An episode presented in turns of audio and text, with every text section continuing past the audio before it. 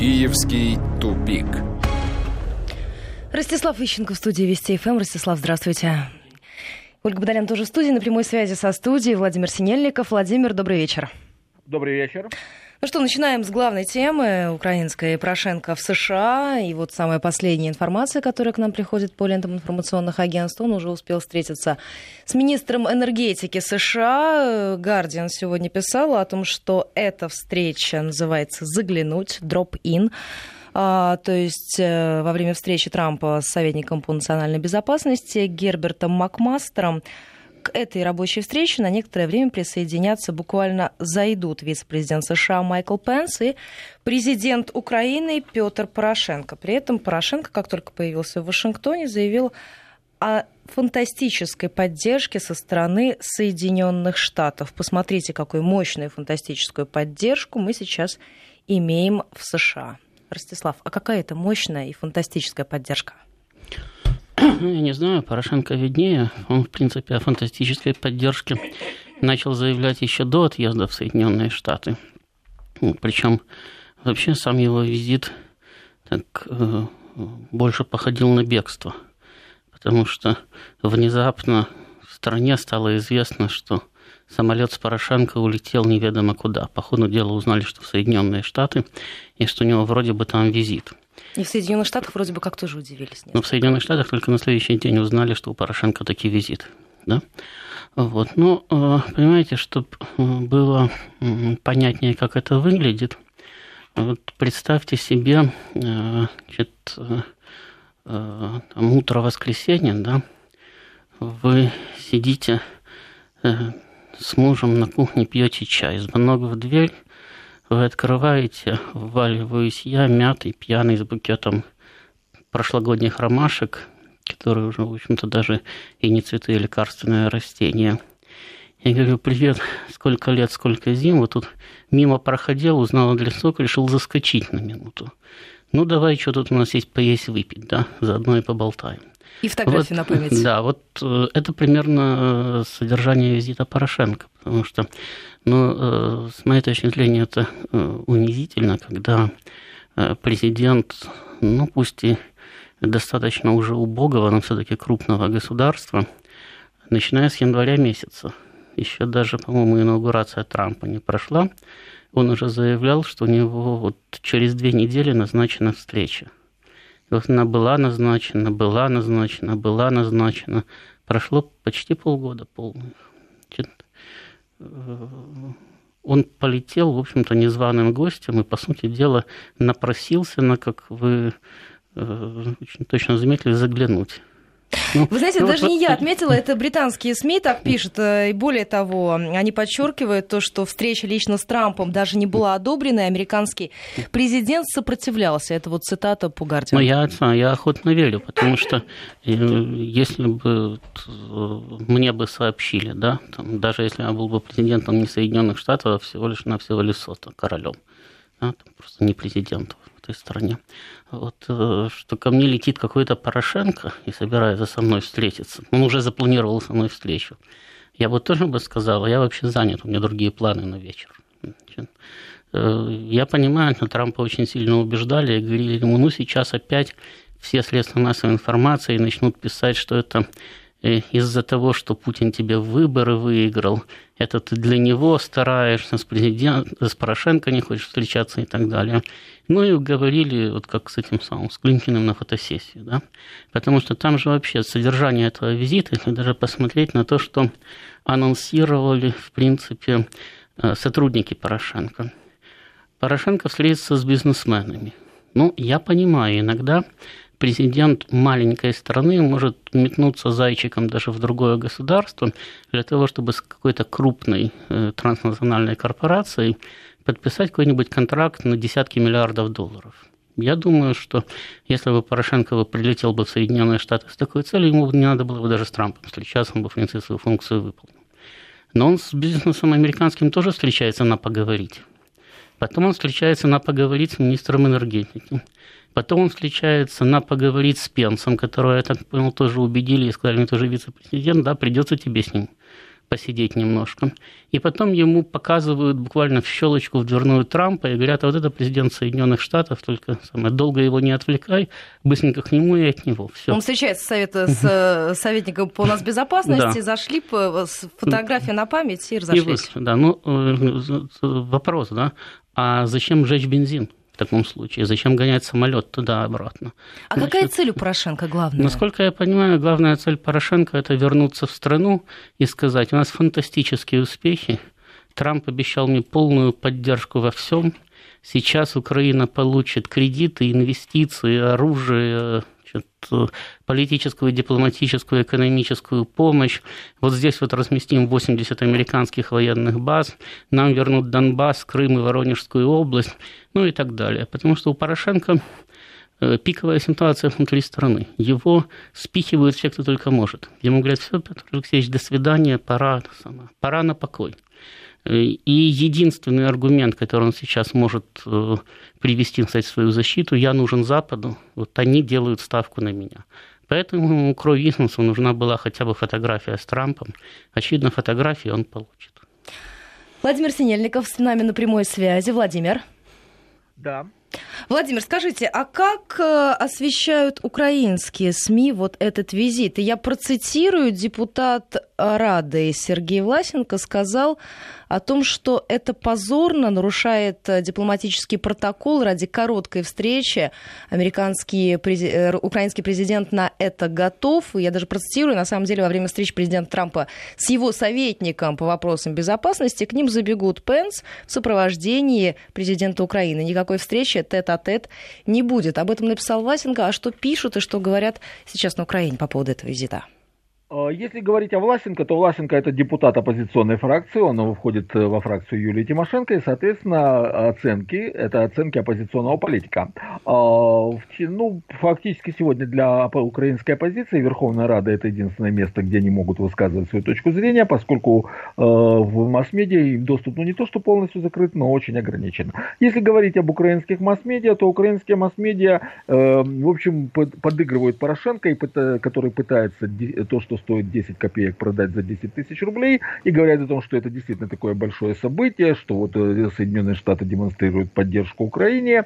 Э, вот на такие нюансы, когда видно, что Порошенко поехал вообще даже не имея программы визита, конкретно не зная даже о чем он будет говорить, и о том, что программа не была согласована и версталась буквально с колес, в том числе и вот эта мимолетная встреча с Трампом, а эту тему обходят молчанием, но в целом говорят, вот Америка нам поможет, и может мы наконец-то получим еще э, дополнительные дополнительные кредиты, э, летальное оружие, хотя я вообще не знаю, зачем Украине летальное оружие при том военно-промышленном комплексе, который у нее есть еще в наследство от Советского Союза, что вот нас Запад любит, и вот увидите, как он к нам хорошо относится.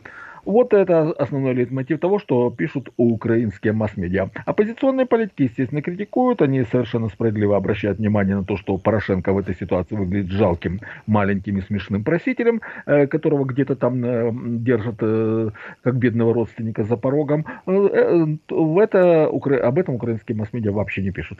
Ольга? Да, Владимир, мы с, к разговору с вами еще вернемся. Вот Ростислав, э, по сообщениям, которые приходят по лентам агентства, обсуждал Порошенко с министром энергетики США Риком Перри вопросы реализации совместных проектов в атомной энергетике, в сфере добычи энергоносителей на территории Украины, а также возможности поставки альтернативных видов топлива, в частности, сжиженного газа из Соединенных Штатов Америки. Это все из области фантастики? Ну, понимаете, обсуждать можно все что угодно. Я вам могу сказать, что еще 20 лет назад э, украинские президенты летали э, в Катар э, обсуждать возможности поставок жиженного газа оттуда. Кстати, в, в Саудовскую Аравию летали э, обсуждать тоже возможности поставки энергоносителей. Все с ними с удовольствием обсуждали. И даже говорили, да, будете э, покупать, будем поставлять. Вот цена, вот способ доставки. А нет у вас э, терминала для сжиженного газа? Ну, постройте. Будут приплывать там танкеры. Нет, не пропускает э, Турция через проливы. Ну, договоритесь. Но продавать мы вам готовы. Доставить мы вам не можем, конечно. То есть доставляйте как хотите. То есть сами-сами? А, прода- а продать, пожалуйста. То же самое, кстати, было, когда э, украинские руководители, в частности Кучма, летали в э, Туркменистан договариваться о прямых поставках туркменского газа. Им говорили, да, мы с удовольствием вам продадим газ, и даже продадим значительно дешевле, чем Россия, потому что у Туркменистана тогда вообще некому было газ продавать. Да? Но э, у нас нету, знаете, у нас с вами нету границы прямой, да, и у нас нету к вам своего трубопровода. Поэтому для того, чтобы этот газ к вам пришел, вам надо либо с э, «Газпромом» договориться, ну, либо хотите в целлофановых пакетах возите, как у вас получится. А продать продадим, пожалуйста, берите. Вот. Так что обсудить можно все, что хотите. Можно обсудить сотрудничество в атомной энергетике. Но дело в том, что э, фактически технологии строительства атомных станций уже утратили Соединенные Штаты в связи с критическим положением Вестингауза, да? Но, в общем-то, и Украина их утратила не считая того, что их вообще-то строил Советский Союз, на Украине никогда не было собственного ядерного замкнутого цикла, да, но даже то, что она имела при Советском Союзе, она утратила. Ну, можно еще, наверное, там в желтых водах остатки урана добывать, но это не замкнутый ядерный цикл, это не строительство. Вообще-то э, атомные станции, которые построены и работают на Украине, обслуживает сейчас Россия. Ростислав, а скажите, о своей цели хотя бы частично Порошенко добьется, он укрепит свои позиции на Украине? Я думаю, что нет, потому что э, это же рассчитано не на бабушек у подъезда, которые посмотрят телевизор и скажут, а наш-то молодец, с Трампом-то встретился. Это рассчитано, в общем-то, его действия на э, майданную оппозицию его режима, на, на тех товарищей, которых, я уже сказал, хотят его убрать от власти а им надо представить убедительные доказательства, что его любят, и что кроме как с ним разговаривать не будут ни с кем. Он вот весь его визит как раз свидетельствует о диаметрально противоположном. То есть, может быть, не будут разговаривать вообще ни с кем на Украине, может быть, с кем-то будут, но с Порошенко уж точно разговаривать не хотят, потому что вот он уже примчался в Соединенные Штаты, бери себе и беседуй, и то с ним не говорят. Давайте перейдем к другой теме. Места для военных уже проданы. Об этом э, заявил господин Поруби. Он сказал, что США могут разместить на территории Украины военные резервы в рамках соглашения по безопасности. А, а вообще Нет, это нужно, он... это нужно Соединенным Штатам? Нет, вообще-то он там сказал, если оно будет подписано. Но если будет, то если Соединенные Штаты захотят, то, конечно, они могут там разместить все, что угодно. Но проблема сейчас заключается в том, что э, Соединенные Штаты, даже если отбросить все остальное, Соединенные Штаты уже даже со своими европейскими партнерами по НАТО разговаривают по принципу, ну, вы хотите, чтобы... Бери наш... и плати. Вы хотите, чтобы наши войска у вас находились? Пожалуйста, оплатите их нахождение. И да, они будут там находиться. У Украины нет денег оплачивать американские войска. Украина, наоборот, хотела бы, чтобы американские войска еще за себя что-нибудь ей заплатили. Это во-первых. Во-вторых, э, ну, в отличие от Порубия, все нормальные люди понимают, что если бы американцы очень хотели, они бы без всякого договора разместили бы на Украине уже 10, 20, 30 и более военных баз. Потому что украинские руководители носились в Соединенные Штаты даже не только последние три года, но и до этого. И говорили, а давайте вы у нас что-то разместите. Вот, в частности, было же соглашение о партнерстве по использованию полигона Широкий Лан, где там периодически прилетал какой-то натовский взвод, значит, а иногда даже рота, и проводили там совместные учения. Э, так э, украинская сторона много раз говорила, а вы здесь можете базу создать на постоянной основе, ну хотя бы пять человек разместите, да, и пусть они здесь на постоянной основе находятся, мы будем говорить, вот у нас военная база США. Но американцы этого не делали и не будут этого делать. А зачем это надо? Владимир, вы с нами?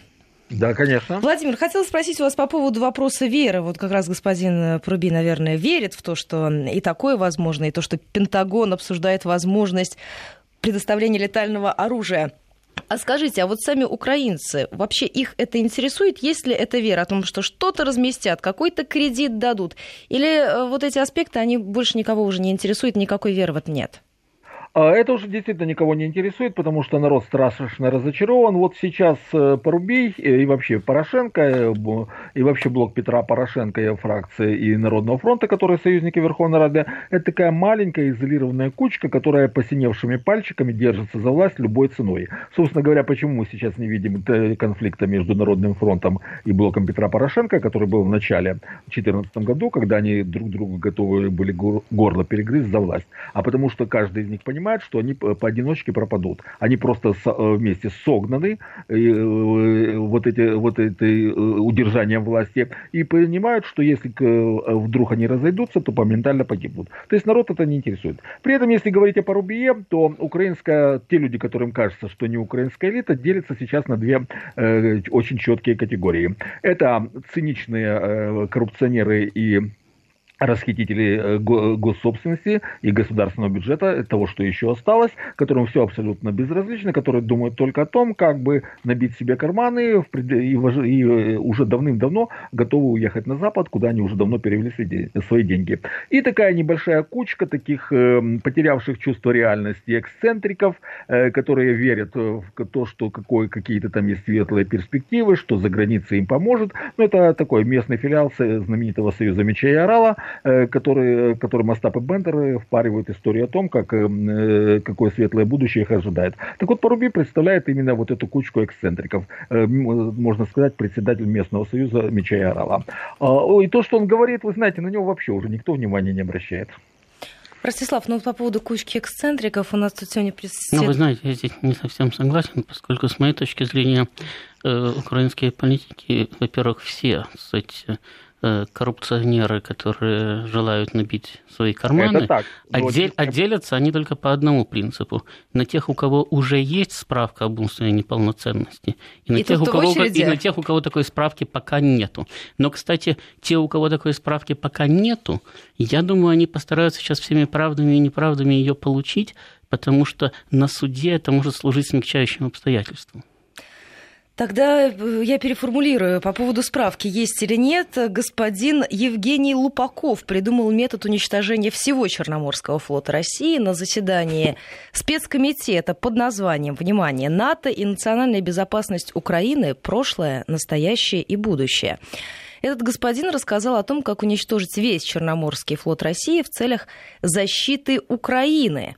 Он э, говорит о том, что нужны подводные лодки турецкого производства – правительство Украины должно добиваться предна- э, передачи предназначенных к списанию субмарин. Будь у нас пять подводных лодок, сегодня не было бы никакой угрозы с моря. Сегодня в море нет силы страшнее, чем подводные лодки. За неделю это Черное море можно вдоль и поперек пройти, перетопить все, что есть российского в Черном море. Об оценках последствий господин умолчал. Ну, что я могу сказать? Ну, очевидно, у него справка уже есть.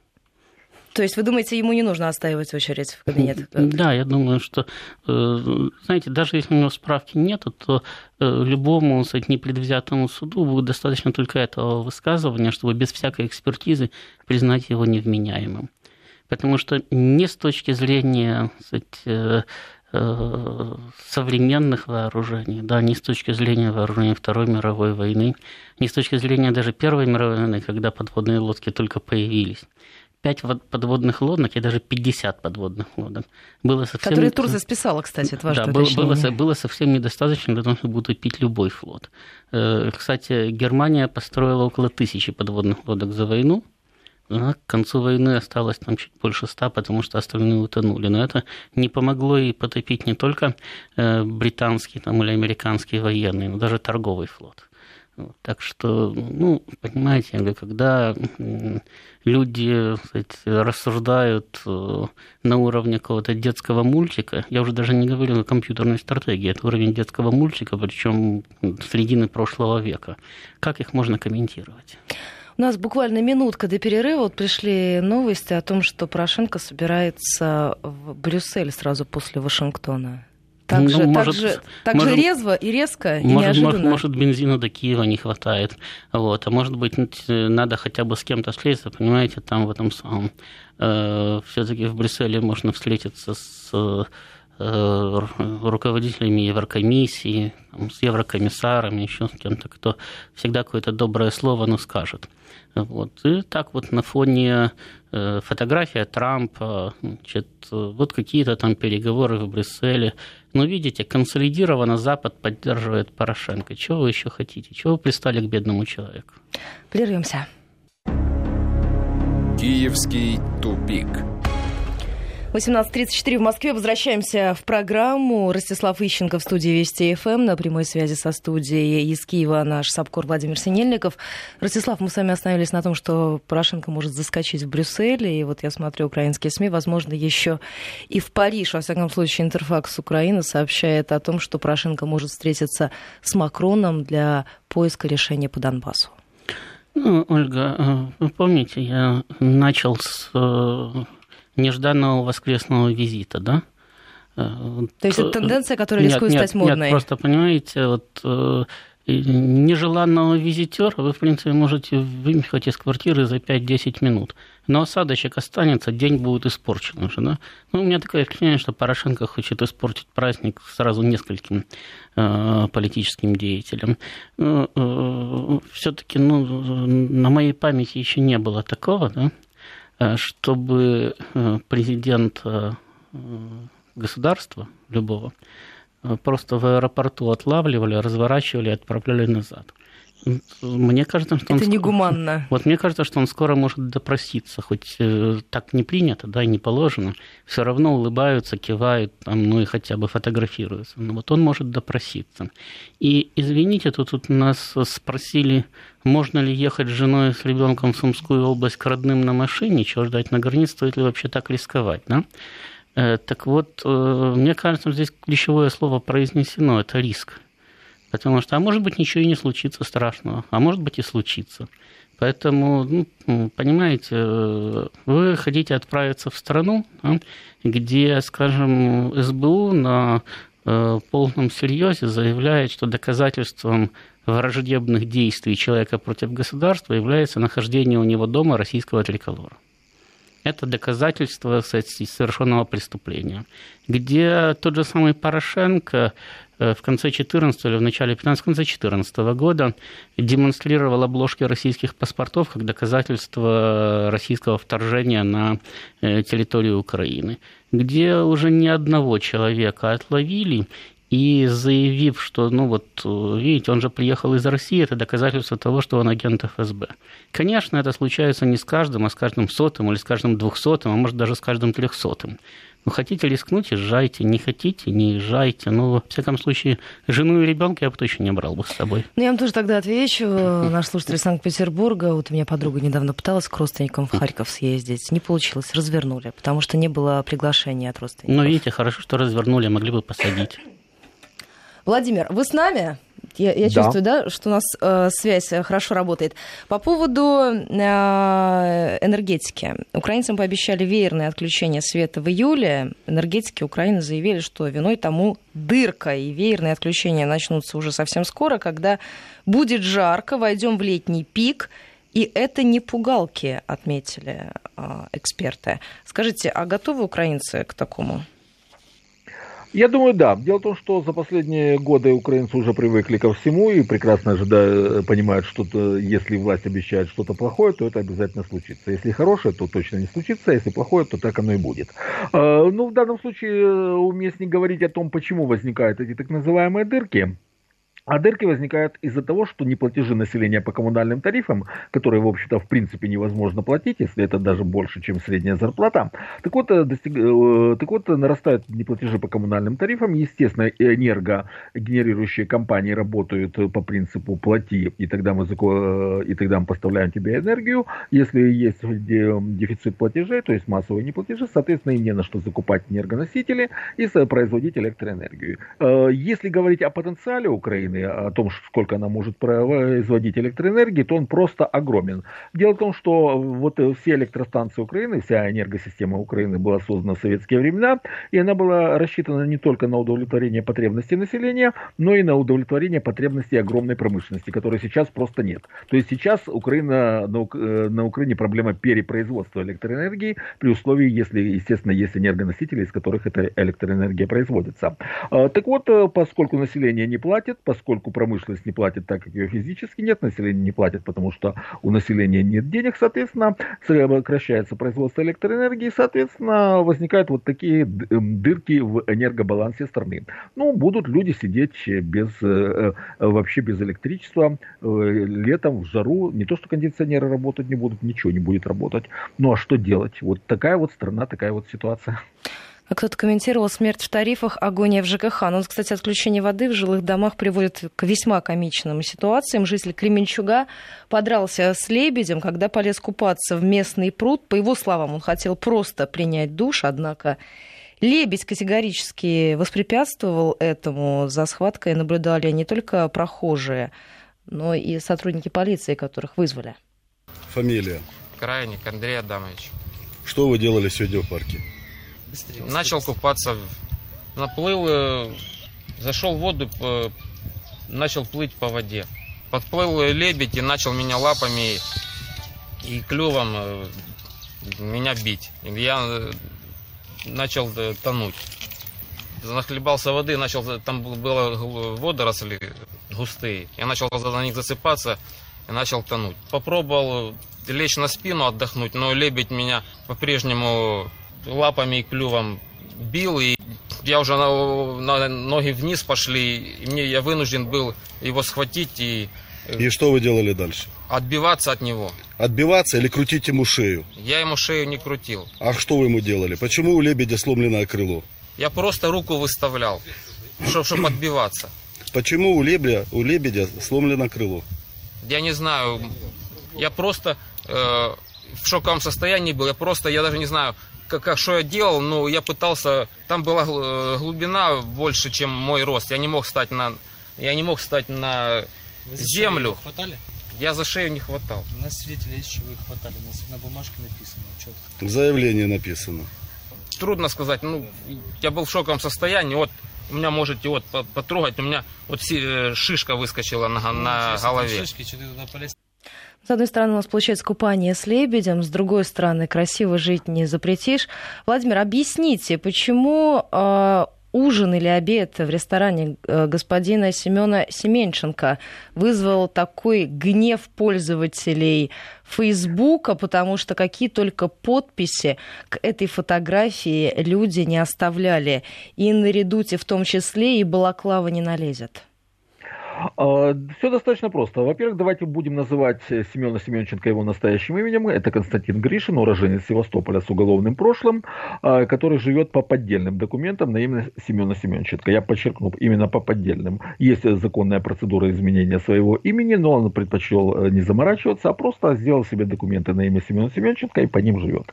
Так вот, э, вот этот самый Семенченко Гришин, почему он вызывает такое возмущение? Ну, во-первых, это изменение общественного отношения к так называемым добровольцам, э, которые, согласно э, с точки зрения украинского законодательства, являются участниками незаконных вооруженных формирований и, соответственно, подлежат привлечению к уголовной ответственности. То есть, если в 2014 году вот была такая эйфория, что вот какие-то герои там пошли защищать Украину, э, то сейчас в их сторону просто плюются. При этом особое возмущение вызывает тот факт, что эти люди, которые кричали, что им ничего не надо, кроме как воевать за ныньку Украину, оказалось, что они очень нечисто на руку, и свою борьбу, свою любовь э, к Украине они так сами себе очень хорошо оплачивают. Вы знаете, есть даже такие абсолютно э, анекдотические ситуации, абсолютно реальный случай, но выглядит как анекдот.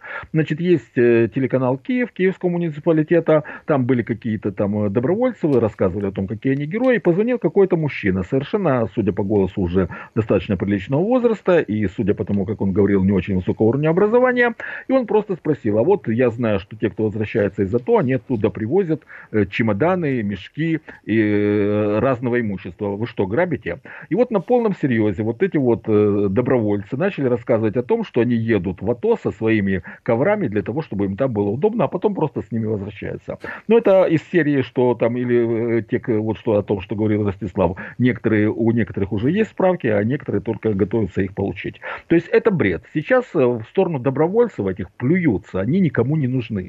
Это люди, которых никто не хочет знать, никто не хочет видеть. И вот когда вот такое э, существо, как Семенов, э, Семенченко Гришин, э, который рассказывал о том, какой он герой сейчас жирует, причем не может объяснить, откуда у него эти деньги, ну, понятно откуда. Грабежи, мародерство, незаконная торговля оружием и так далее и тому подобное, это предположение. Я не говорю, что это факт, просто я высказываю предположение, откуда у него может быть деньги. И на фоне всеобщей нищеты, то есть то, естественно, у людей это вызывает просто чувство негодования, возмущения, презрения и брезгливости. Ольга? А, Ростислав, вот буквально несколько секунд назад пришли молнии. Итак, а, Порошенко заявил о встрече с Трампом. Мы получили твердую поддержку Украины со стороны США, то есть встреча уже закончилась как-то очень быстро. И а, он также сказал о том, что обсудил с Трампом взаимодействие в имплементации Минских соглашений. Пока это все. Ну, понимаете, я думаю, что самое печальное во всей этой истории – это то, что Порошенко все-таки приходится летать в Соединенные Штаты. Потому что если бы можно было бы все это заявлять, не выходя из своего киевского кабинета, это сэкономило бы стране несколько сотен тысяч долларов на его перелет туда и обратно. Потому что реалистичность этих заявлений, независимо от того, где их Порошенко делает, значит, она примерно одинаковая и равна нулю. Потому что э, ну, не один раз мы уже сталкивались с тем, что ничего из того, что озвучивает Порошенко, ни Госдеп, ни Белый дом, никто бы это ни было еще не подтверждают. Мы сейчас прервемся буквально на несколько минут. Киевский тупик. 18.48 в Москве мы продолжаем. Ну что, пришло расширение. Так называемый президент Украины заявил, что его встреча с Дональдом Трампом была полноценной и детальной. Мы получили твердую поддержку со стороны США, поддержку и в отношении суверенитета, территориальной целостности, независимости нашего государства, сказал Порошенко журналистам по итогам встречи с Дональдом Трампом в Вашингтоне. Ну, что я вам скажу? В принципе, вот э, этот визит Порошенко, да, он э, свидетельствует не только, собственно, о деградации украинской власти, но и о деградации украинского общества. Потому что представьте себе, да, что вот такой визит совершил бы президент России. Внезапно, ни слова, ни полслова, куда-то срывается самолет, по пути узнают его программу или верстают его программу. Потом он говорит, да, мы тут за две минуты с Трампом обо всем договорились, он нас во всем поддерживает, вообще во всем с нами согласен. Никакой нет ни пресс-конференции, ни подхода к прессе и так далее. Ну, вы представляете себе вообще реакцию российского общества да, на, на подобное. А на Украине нормально проходит. То есть можно вот, э, когда все всем очевидно, но в конце концов не надо быть знатоком государственного протокола выдающимся там, или дипломатического для того, чтобы понять, что за две минуты, и даже за пять минут, и даже за десять минут президенты не могут ничего обсудить, кроме как поздороваться и попрощаться даже если они говорят без переводчиков. Ну, особенно если в этом кабинете еще находится советник по нас безопасности и вице-президент. Нет, ну, понимаете, можно было бы сказать, что они проводили переговоры в широком кругу. Да? Но тогда, правда, Порошенко тоже должен был бы иметь каких-то сопровождающих, но бог с ним уже. Но просто само время встречи, да, ведь это же, э, ну, все очевидно, потому что сообщать, когда встреча началась, сообщать, когда встреча закончилась. Когда человек после этого выходит и просто нагло врет, э, это же, опять-таки, он уже это делает не для мировой прессы, он это делает для своей прессы, для того, чтобы это прочитал украинский народ, для того, чтобы он как-то на это позитивно отреагировал. И он считает, что эту позитивную реакцию получит. И, кстати, как ни странно, но во многих случаях, по крайней мере, отчасти общества, отчасти истеблишмента получает он эту реакцию. Да?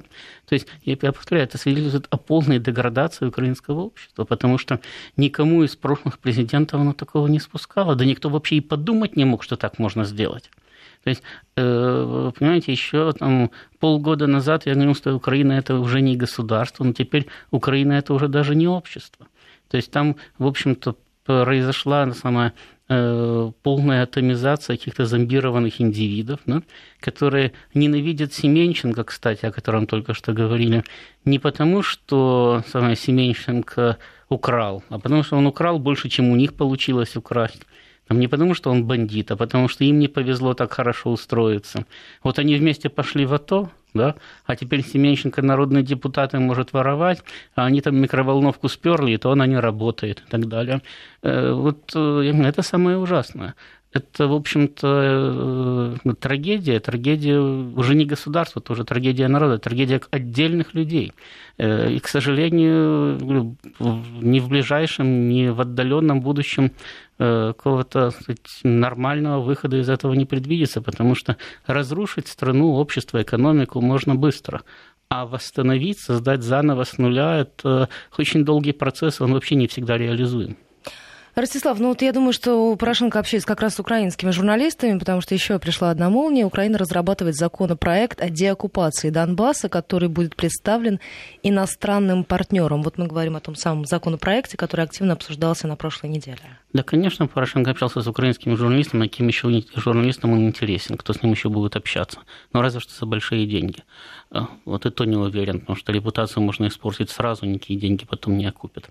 Э, а что, что касается законопроекта, то э, я уже говорил о том, что э, надо обратить внимание на то, что сама идея законопроекта была высказана Турчиновым. Турчинов – это человек, который три года комплексует по поводу того, что ему не удалось развязать войну с Россией в Крыму, и который постоянно из интервью в интервью, из пресс-конференции в пресс-конференции, из выступления в выступление повторяет, что все равно надо воевать с Россией. Вот как только начнется настоящая война с Россией, вот тут же будет всеобщее счастье. И тут же Украина расцветет, и международную поддержку получит, и так далее, и так далее, и так далее. Все его действия направлены именно на это. Э, Порошенко в украинской системе координат и в международной системе координат позиционируется как э, э, президент мира – да? Он же но обещал. Он приходил с этим. Да, но он же обещал, да, и плюс он подписывал Минские соглашения. И, э, э, понимаете, если у Меркель э, очень плохая ситуация, если она выйдет к своему народу и скажет, что вот с Минском у нас как-то ничего не получилось, да, значит, все придется начинать заново. У нее спросят, что нам голову три года морочило. Порошенко тем более с этим не может выйти, потому что одних он уже обманул и мира нету, а другие с самого начала, как Турчинов говорили, надо воевать, не надо нам никаких Минских соглашений. Значит, и ему скажут, так а чего, собственно, ты нам три года мешал воевать, да, значит, со своими Минскими соглашениями, а теперь прозрел, да, иди-ка давай отсюда. Значит, поэтому для Порошенко вот законопроект, который вносился, вернее, не вносился, который инициировался Турчиновым, и который, в общем-то, подталкивал Украину к войне, потому что вводилось военное положение, значит, по идее там, в Донбассе и так далее, значит, он для него был смерти подобен. Порошенко попытался из этой ловушки выскочить. Он попытался, как это было в ситуации с блокадой Донбасса, возглавить процесс, то есть он сам внес законопроект. Что он там написал или не написал, никто не знает, потому что никто толком не может ничего по этому поводу объяснить. Потом он быстренько метнулся к Трампу. Сейчас он приедет, скажет, что наши международные партнеры хотят с этим делом ознакомиться, им надо там показывать, Поэтому давайте интенсивно работать над делиться, ним. Давайте, давайте работать. Да, но самое главное вообще замотать сам процесс его принятия. Значит, э, ну вот давайте сейчас покажем французам, немцам, американцам, пошлем венецианскую комиссию, еще куда-нибудь. И То есть пусть, он намерен гастролировать, да, да пусть, с этим проектом? И пусть, они, и пусть, да ему не надо даже гастролировать, ему надо, чтобы об этом законопроекте забыли, что он куда-то ушел. Или чтобы его можно было принять так, чтобы э, ситуация, по большому счету, не изменилась. Ну, вроде бы и закон принят, и ничего с этим законом не поменялось. Вот поэтому он сейчас пытается каким-то образом выскочить из вот этого вот тупика, в который сам себя загнал. То есть это просто попытка mm. тянуть время? Это попытка выжить. Ростислав, у нас буквально остается с вами две минуты, но хотела с вами обсудить на фоне вот этих радостных э, возгласов по поводу безвиза Институт демографии и социальных исследований Национальной академии наук Украины подсчитал, что к 2000 50 году население Украины может сократиться более чем на 12 миллионов человек. Мы с вами много раз обсуждали демографическую ситуацию. Скажите, вот э, насколько реальна такая оценка? Я думаю, что это очень оптимистичная оценка, потому что теми темпами, которыми идет депопуляция Украины, к 2050 году могут не найти те 12 миллионов человек, на которые надо сократиться населению просто. Э, потому что ну, на самом деле проблема не в том, что умирает больше, чем рождается. Проблема в том, что народ массово выезжает и не возвращается. Причем украинские власти сами толком не знают, сколько людей у них сейчас находится на э, территории Украины. Ну, я видел самые разные оценки. От неофициальные данные там около 42 миллионов. Значит, э, неофициально значит, подсчеты дают нижняя граница, которую я встречал, это 28-30 миллионов, верхняя граница это 30-35 миллионов человек. То есть в 42 никто не верит уже давно. Понимаете? Значит, э, процесс абсолютно понятен. Э, на Украине исчезают рабочие места – Значит, э, людям негде работать, негде получать зарплату, при этом налоги, коммунальные услуги и все прочее растет. Надо где-то зарабатывать. Они уезжают. И когда они находят работу, когда они там каким-то образом окапываются, неважно где, в России, в Польше, в Португалии, они уже больше не возвращаются, потому что возвращаться им некуда. Я благодарю вас за этот разговор. Ростислав Ищенко, Киевский тупик.